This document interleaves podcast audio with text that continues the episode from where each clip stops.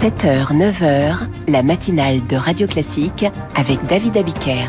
Et Virginie Fulpin pour le journal. Après la stupeur, la riposte, on part retrouver notre correspondante en Israël dès le début de ce journal. 500 cibles frappées à Gaza cette nuit par l'armée israélienne. Le Maroc se reconstruit, ça fait un mois aujourd'hui qu'un séisme terrible a touché Marrakech et sa région. Et puis un ticket, s'il vous plaît, la billetterie des Jeux paralympiques de Paris 2024 ouvre ce matin. Et après ce journal, l'éditorial de Guillaume Tabar, l'islamo-gauchisme maladie opportuniste de la France insoumise. À 8h15, l'historien Jean Garrigue, il publie Jours heureux, un essai sur ces rares périodes de l'histoire de France où nos compatriotes furent heureux ensemble et en même temps, une performance. La revue de presse à 8h30 et puis 8h40, nous reviendrons sur les événements du week-end en Israël avec Frédéric Ancel, professeur à Sciences Po et spécialiste du Proche-Orient, et Antoine Basbous, directeur de l'Observatoire du monde arabe.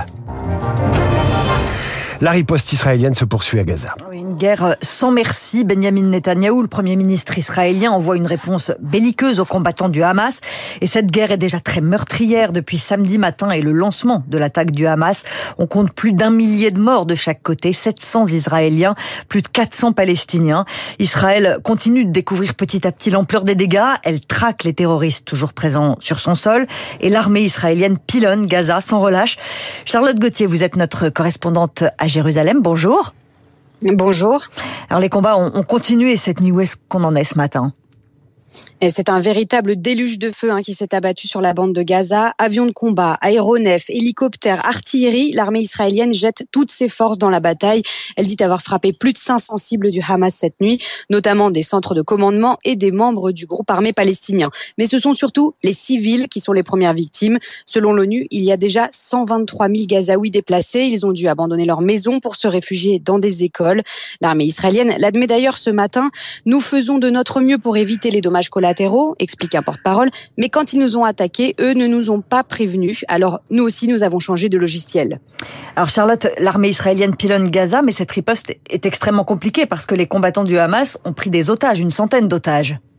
Oui, oui, il serait euh, plus de 130 des soldats, mais surtout des civils, des femmes, enfants, bébés, personnes âgées, essentiellement des Israéliens, mais pas seulement. Il y aurait peut-être des ressortissants américains et d'autres nationalités. Pas de confirmation claire à ce stade, mais leur présence dans la bande de Gaza complique clairement la tâche de l'armée de l'État hébreu, qui peut difficilement savoir où ils se trouvent et être certaine de ne pas les cibler lors de ces frappes massives.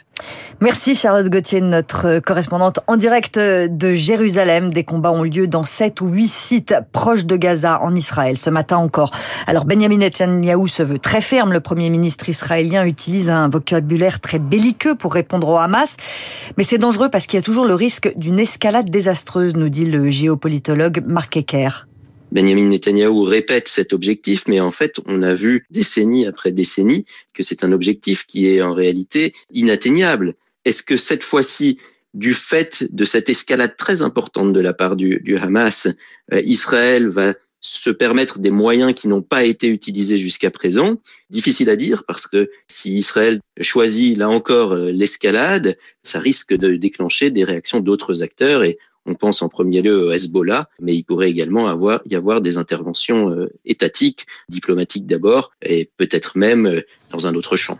Marc Ecker avec Eric Kioch. Cette guerre a évidemment des répercussions dans le monde entier. Elle met à mal le rapprochement entre Israël et l'Arabie Saoudite, par exemple. Les États-Unis, eux, ont commencé à envoyer de l'aide militaire en Israël et ils renforcent leur présence sur place. En France, la sécurité a été renforcée autour des lieux de culte et des écoles juives du pays pour au moins 15 jours. Ce soir, à 18h30, le CRIF et les institutions juives de France donnent rendez-vous place d'Israël à Paris pour un rassemblement en solidarité avec les Israéliens. Les recherches continuent en Afghanistan tenter de retrouver des survivants après le séisme de samedi. Un séisme qui a déjà fait 2000 morts, 1300 maisons ont été détruites. Au Maroc, ça fait un mois pile que le séisme a endeuillé Marrakech et sa région et les habitants pensent leur plaie.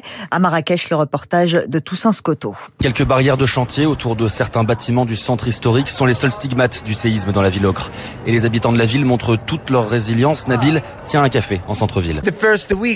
La première semaine, j'étais effrayé, moi aussi, je ne dormais que d'un œil. Mais maintenant, grâce à Dieu, tout va bien. J'espère que ça ne se reproduira plus, mais tout va bien désormais. La place Jamal Fna en plein centre de Marrakech a retrouvé toute son effervescence, touristes y compris. Heureusement, tout revient à la normale. Les touristes sont de retour. Les premiers jours, ils avaient quitté le pays. Constat partagé par Zakaria, il tient une boutique en ville. Comme avant mon frère, hein, tu vois? Tout il est normal mon frère à l'instant. Javier, justement, arrive d'Espagne, il était inquiet avant de prendre son avion. Dans certains endroits de la Médina, on peut voir des dégâts. Mais en fin de compte, ce n'est pas aussi terrible que ce que l'on pensait. Si à Marrakech la vie a repris ses droits, la situation reste plus difficile dans les doigts reculés, où les habitants débutent à peine la reconstruction de leur maison. Toussaint Scotto à Marrakech pour Radio Classique. C'est une vraie thérapie de couple avec une croisière en bateau et de bons petits plats pour oublier les divergences. C'est le couple franco-allemand qui va tenter de se rabibocher à Hambourg aujourd'hui. Emmanuel Macron et Olaf Scholz se retrouvent pour tenter d'aplanir leurs différends. Le chancelier allemand fragilisé, il vient de subir une lourde défaite électorale lors des deux régionales en Bavière et en Hesse. Les trois partis de la coalition de centre-gauche sanctionnés. C'est l'extrême droite qui fait une percée derrière les conservateurs.